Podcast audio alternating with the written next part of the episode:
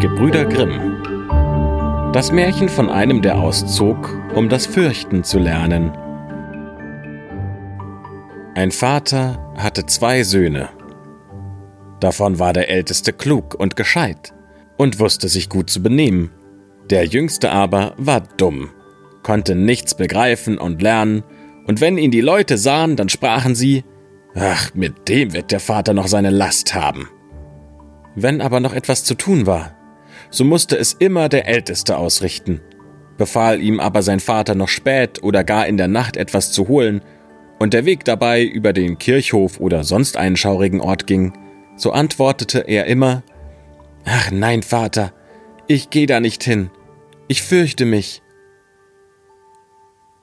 Oder wenn abends beim Feuer Geschichten erzählt wurden, wobei einem die Haut schauderte, so sprachen die Zuhörer manchmal Ach, da gruselt's mich.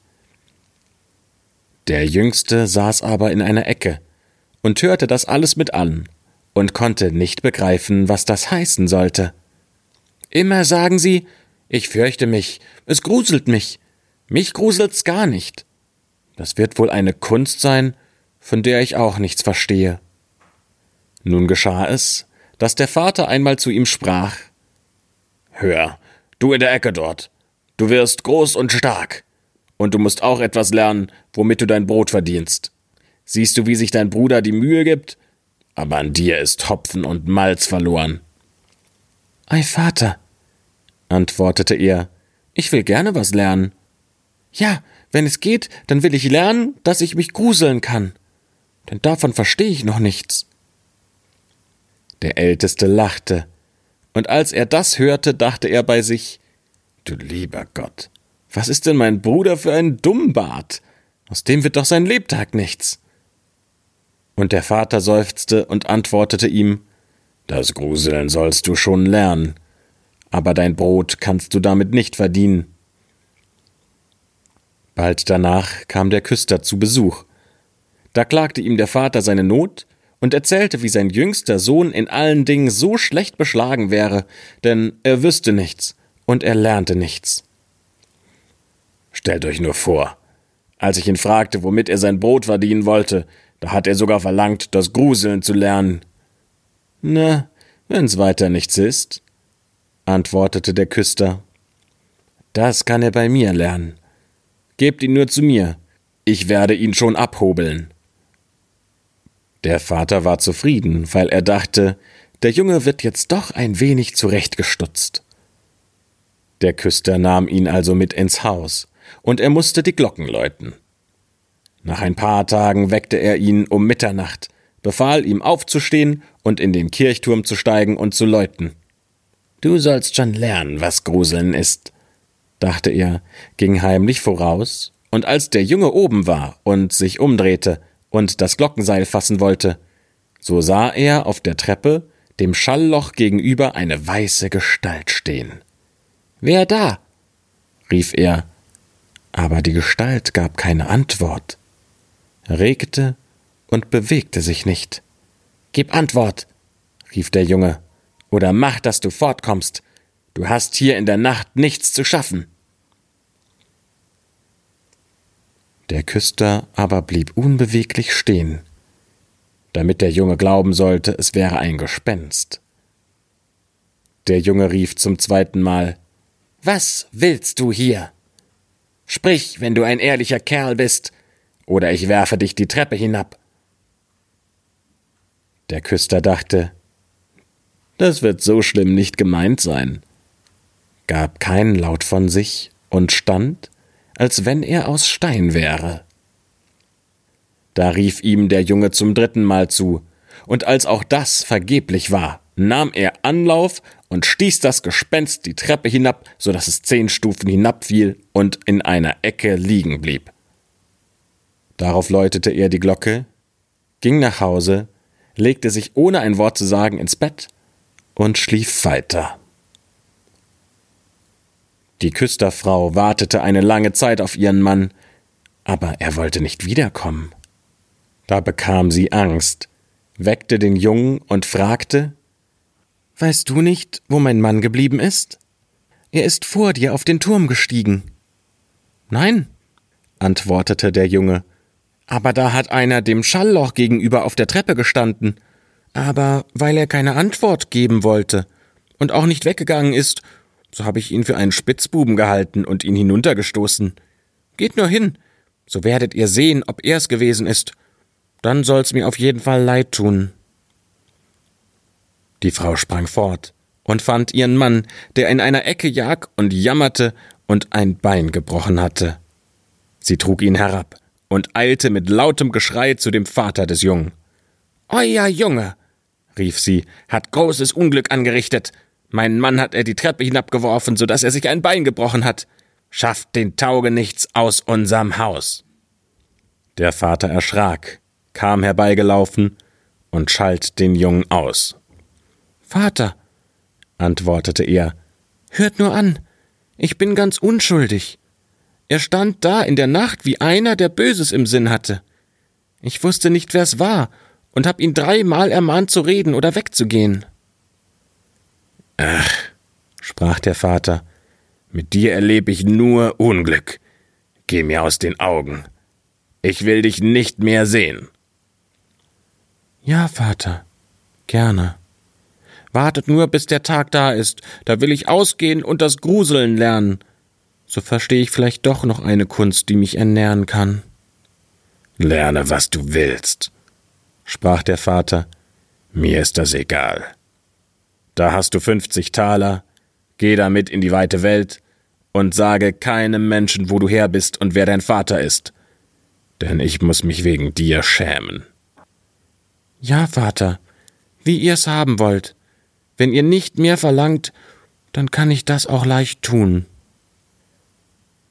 Als nun der Tag anbrach, steckte der Junge seine fünfzig Taler in die Tasche, ging hinaus auf die große Landstraße und sprach immer vor sich hin Wenn ich mich nur fürchten könnte, wenn ich mich nur fürchten könnte. Da kam ein Mann heran, der hörte das Gespräch, das der Junge mit sich selbst führte, und als sie ein Stück weiter waren, dass man den Galgen sehen konnte, sagte der Mann zu ihm Siehst du dort? Dort ist der Baum, wo sieben mit des Seilers Tochter Hochzeit gehalten haben und jetzt das Fliegen lernen. Setz dich darunter und warte, bis die Nacht kommt. So wirst du schon noch das Gruseln lernen.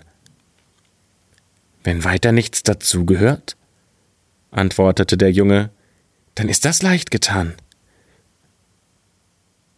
Lerne ich aber so geschwind das Gruseln, so sollst du meine fünfzig Taler haben. Komm nur morgen früh wieder zu mir. Da ging der Junge zu dem Galgen, setzte sich darunter und wartete, bis der Abend kam. Und weil er fror, machte er sich ein Feuer. Aber um Mitternacht ging der Wind so kalt, dass trotz des Feuers nicht warm werden wollte.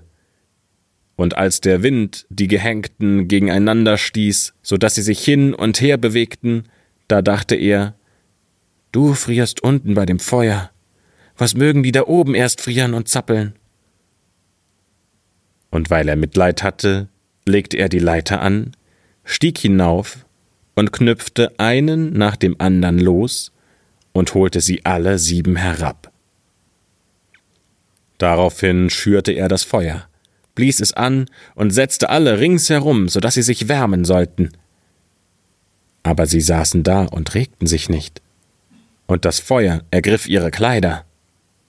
Da sprach er Nehmt euch in Acht, sonst häng ich euch wieder auf. Die Toten aber hörten nicht, schwiegen und ließen ihre Lumpen fortbrennen. Da wurde er böse und sprach Wenn ihr nicht acht geben wollt, so kann ich euch nicht helfen.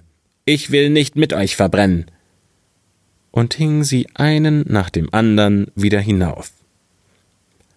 Nun setzte er sich zu seinem Feuer und schlief ein, und am nächsten Morgen kam der Mann zu ihm, wollte die fünfzig Taler haben und sprach Nun, weißt du jetzt, was Gruseln ist?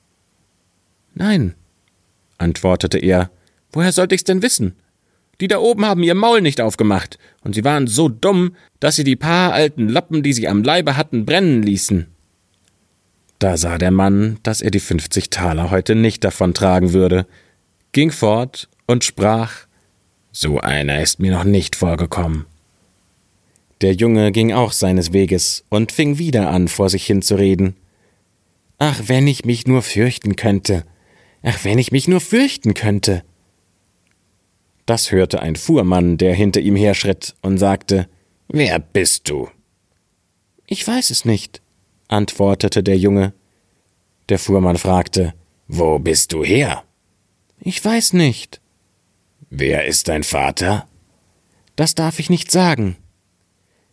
Und was brummst du ständig in den Bart hinein? Ei, antwortete der Junge. Ich wollte, dass ich mich fürchten kann, aber niemand kann's mir beibringen. Lass dein dummes Geschwätz, sprach der Fuhrmann. Komm, geh mit mir. Ich will sehen, dass ich dich unterbringe. Der Junge ging mit dem Fuhrmann, und abends gelangten sie zu einem Wirtshaus, wo sie übernachten wollten. Da sprach er beim Eintritt in die Stube wieder ganz laut wenn ich mich nur fürchten könnte. Wenn ich mich nur fürchten könnte. Der Wirt, der das hörte, lachte und sprach Wenn du darauf Lust hast, dann sollte hier wohl Gelegenheit dazu sein. Ach, sei ruhig, sprach die Wirtsfrau. So mancher Vorwitzige hat schon sein Leben eingebüßt. Es wäre Jammer und schade um die schönen Augen, wenn sie das Tageslicht nicht wieder sehen sollten.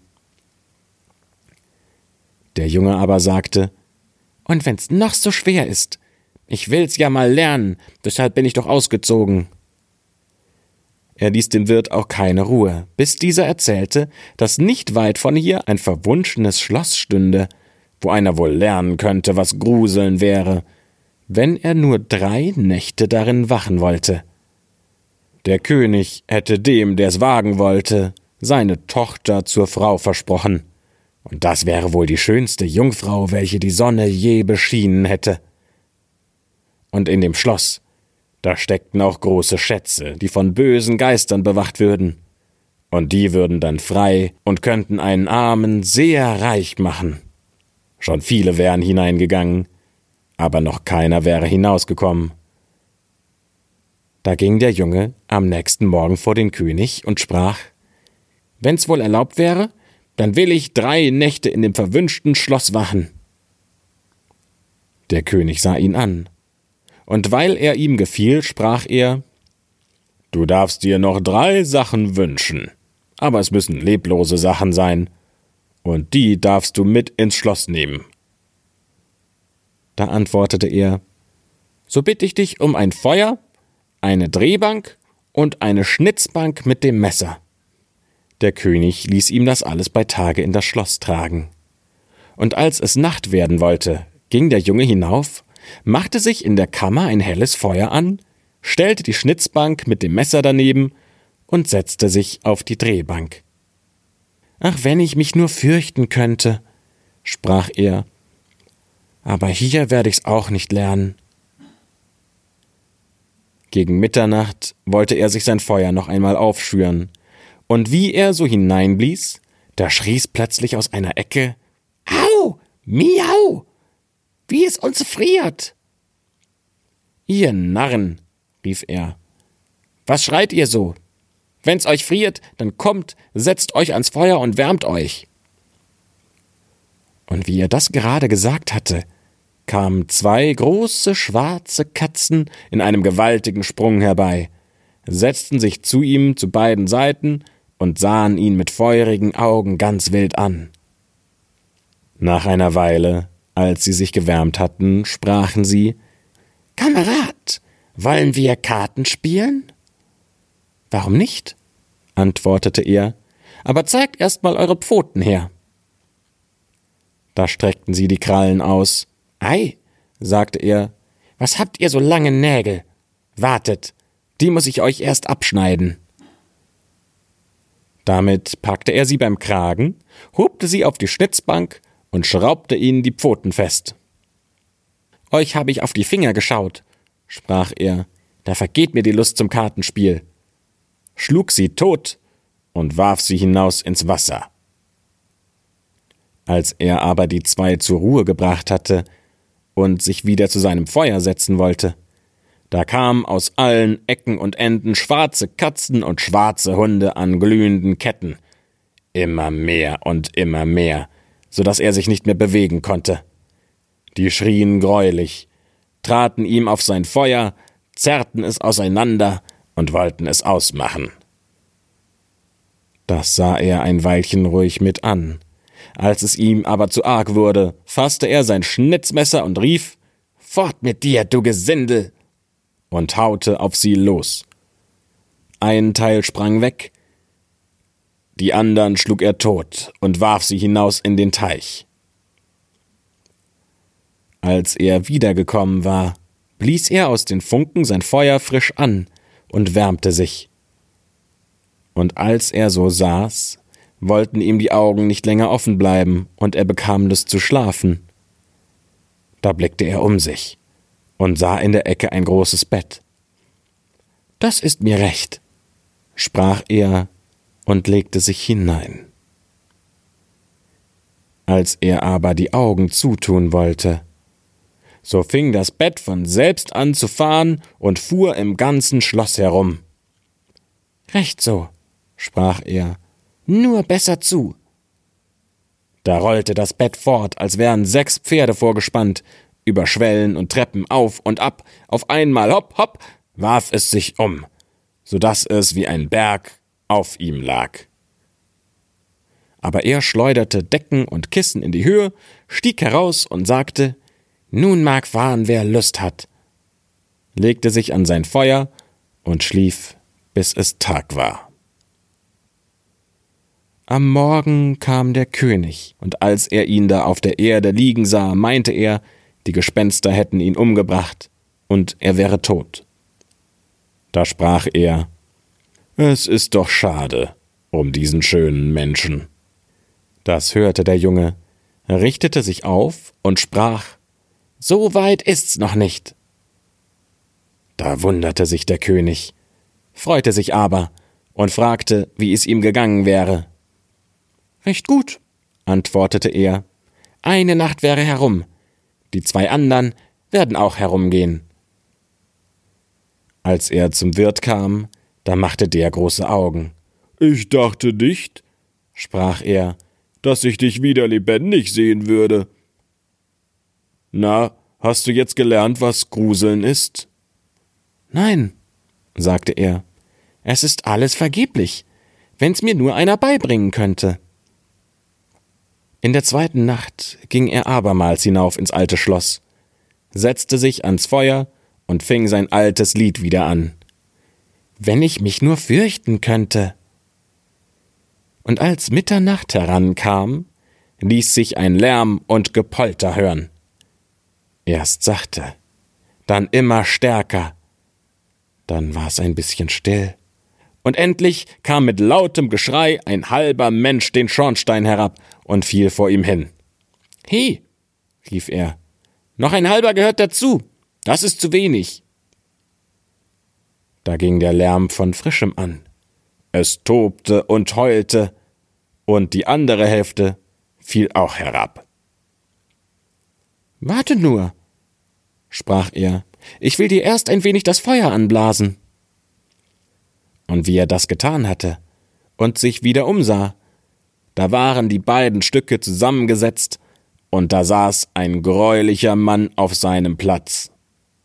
He, so haben wir nicht gewettet, sprach der Junge. Die Bank gehört mir. Der Mann wollte ihn wegdrängen, aber das ließ der Junge sich nicht gefallen und schob ihn mit Gewalt weg und setzte sich wieder auf seinen Platz. Da fielen noch mehr Männer herab, einer nach dem andern. Die holten neun Totenbeine und zwei Totenköpfe, setzten auf und spielten Kegel. Der Junge bekam auch Lust und fragte Hey, kann ich mitspielen? Ja, wenn du Geld hast. Geld genug, antwortete er, aber eure Kugeln, die sind nicht richtig rund. Da nahm er die Totenköpfe, setzte sie in die Drehbank und drehte sie rund. So, jetzt werden sie besser rollen, sagte er. Ha, nun macht's Spaß, Er spielte mit und verlor aber etwas von seinem Geld. Aber als es zwölf schlug, war alles vor seinen Augen verschwunden. Er legte sich hin und schlief ruhig ein. Am nächsten Morgen kam der König und wollte sich erkundigen. Wie ist's dir diesmal gegangen? fragte er. Ich hab gekegelt, antwortete er, und ein paar Heller verloren. Hattest du denn gar keine Angst? Ach was, sprach er, ich hab mich über sie lustig gemacht. Wenn ich nur wüsste, was fürchten wäre. In der dritten Nacht setzte er sich wieder auf seine Bank und sprach ganz traurig Wenn ich mich nur gruseln könnte. Als es spät wurde, kamen sechs große Männer und brachten eine Totenlade herein. Da sprach er das ist bestimmt mein Vetterchen, das erst vor ein paar Tagen gestorben ist. Winkte mit dem Finger und rief Komm, Vetterchen, komm. Sie stellten den Sarg auf die Erde. Er aber ging hinzu und nahm den Deckel ab. Da lag ein toter Mann darin. Er fasste ihm ans Gesicht, aber er war kalt wie Eis. Warte, sprach er, ich will dich ein bisschen wärmen. Ging ans Feuer, wärmte seine Hand und legte sie ihm aufs Gesicht. Aber der Tote blieb kalt. Nun nahm er ihn heraus, setzte ihn ans Feuer, legte ihn auf seinen Schoß und rieb ihm die Arme, damit das Blut wieder in Bewegung kommen sollte. Als aber auch das nichts helfen wollte, da fiel es ihm ein, wenn zwei zusammen im Bett liegen, so wärmen sie sich. Brachte ihn ins Bett, deckte ihn zu und legte ihn neben sich. Nach einer Weile wurde der Tote warm und fing an, sich zu regen. Da sprach der Junge Siehst du, Vetterchen, hätte ich dich nicht gewärmt. Der Tote aber fing an und rief Jetzt will ich dich erwürgen. Was? Sagte er. Das ist dein Dank? Du sollst gleich wieder in den Sarg. Hob ihn auf und warf ihn hinein und machte den Deckel zu. Da kamen die sechs Männer und trugen ihn wieder fort. Ich will mich hier nicht fürchten, sagte er. Hier lerne ich's meinen Lebtag nicht. Da trat ein Mann herein. Der war größer als alle anderen und sah fürchterlich aus. Aber er war alt und hatte einen langen weißen Bart. O du Wicht, rief er, nun sollst du bald lernen, was Gruseln ist, denn du sollst sterben. Nicht so schnell, antwortete der Junge. Soll ich schon sterben? Dann muss ich auch dabei sein. Dich will ich schon packen, sprach der Unhold. Sachte, sachte, mach dich nicht so breit. So stark wie du bin ich auch, und zwar noch stärker.